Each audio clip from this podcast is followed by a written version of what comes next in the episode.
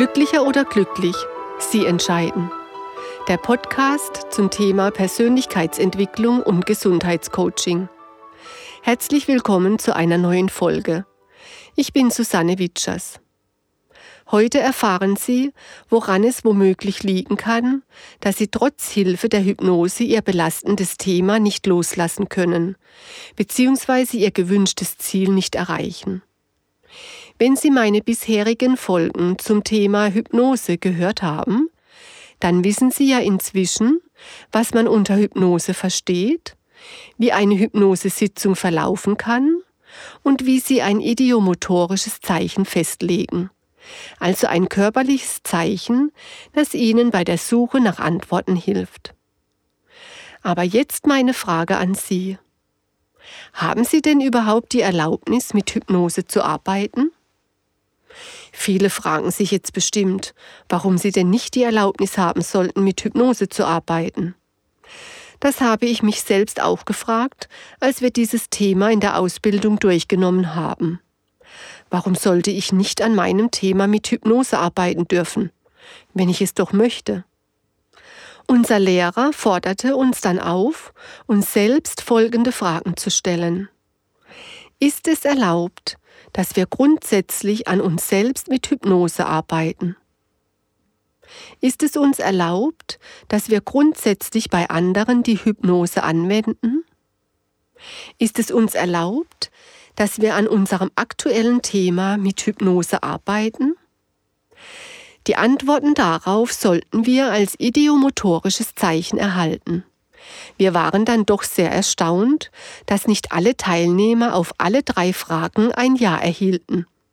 Verwundert schauten wir unseren Lehrer an und waren gespannt auf seine Erklärung. Es gibt unendlich viele Gründe dafür, dass es zum jetzigen Zeitpunkt oder aber auch grundsätzlich nicht erlaubt ist, mit Hypnose zu arbeiten. Weder mit sich selbst noch mit anderen Menschen. Einige der häufigsten Gründe möchte ich hier aufführen.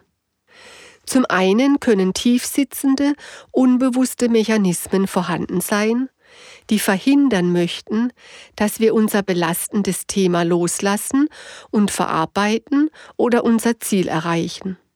Diese Energien bezeichnen wir auch als inneren Saboteur. Dieser innere Saboteur ist immer individuell und stellt sich bei jedem anders dar.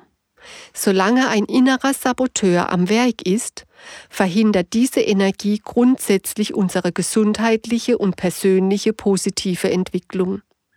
Es ist dann auch egal, welche Behandlungsmethode wir anwenden. Alles wird bekämpft. Zum anderen kann es sein, dass Sie unbewusst nicht mit Hypnose arbeiten möchten, beziehungsweise überhaupt nicht an Ihrem Thema arbeiten möchten. Die Gründe dafür müssen zuerst herausgefunden und aufgelöst werden. Weiterhin ist es möglich, dass Sie zuerst mit sich selbst im Reinen sein müssen, bevor Sie bei anderen die Hypnose erfolgreich anwenden dürfen.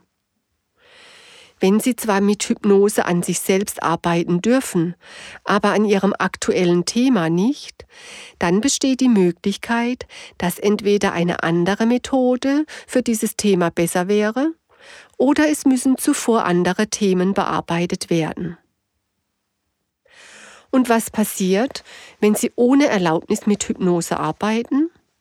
Natürlich haben wir damals in der Ausbildung unseren Lehrer auch diese Frage gestellt. Bei der Beantwortung war er sehr vorsichtig und nachdenklich. Er meinte, dass dann der Erfolg ausbliebe und die Person, die uns aufgesucht hat, zu keinem zufriedenstellenden Ergebnis käme.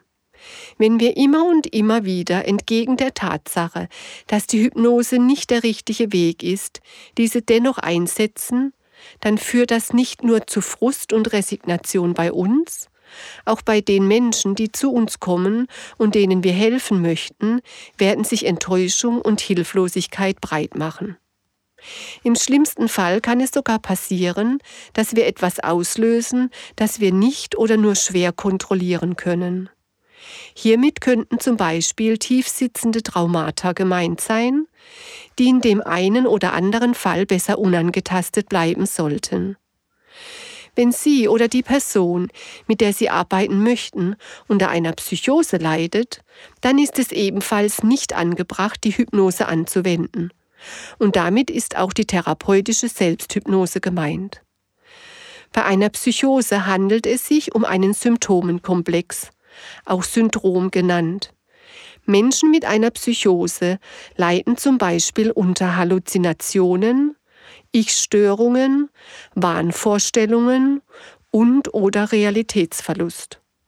Dieser Realitätsverlust ist unter anderem einer der Gründe, warum es nicht angebracht ist, mit Hypnose zu arbeiten.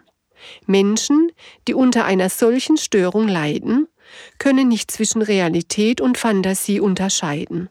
Und genau dieser Unterschied aber ist zwingend erforderlich. Es ist wichtig, dass wir wissen, wann wir uns im wahren Leben befinden und wann wir unseren inneren Bildern folgen. Sollte ich jetzt Ihr Interesse an dieser Methode geweckt haben, war das natürlich beabsichtigt. Warum nicht einmal den Weg der Hypnose einschlagen? Sie wissen nicht, ob dieser Weg wirklich Ihrer ist? Dann finden Sie es heraus. In meinen bisherigen Folgen habe ich viele Anregungen gegeben und einige Übungen beschrieben, mit denen Sie Antworten auf Ihre Fragen erhalten können und ich werde noch viele mehr vorstellen. Vielen Dank fürs Zuhören. In meiner nächsten Folge stelle ich Ihnen eine äußerst effektive Methode des Mentalcoaching vor, nämlich die chinesische Quantum-Methode. Ich freue mich, wenn Sie dann wieder dabei sind und verabschiede mich für heute ganz herzlich von Ihnen. Ihre Susanne Witschers. Und denken Sie daran, Glücklicher als glücklich geht nicht.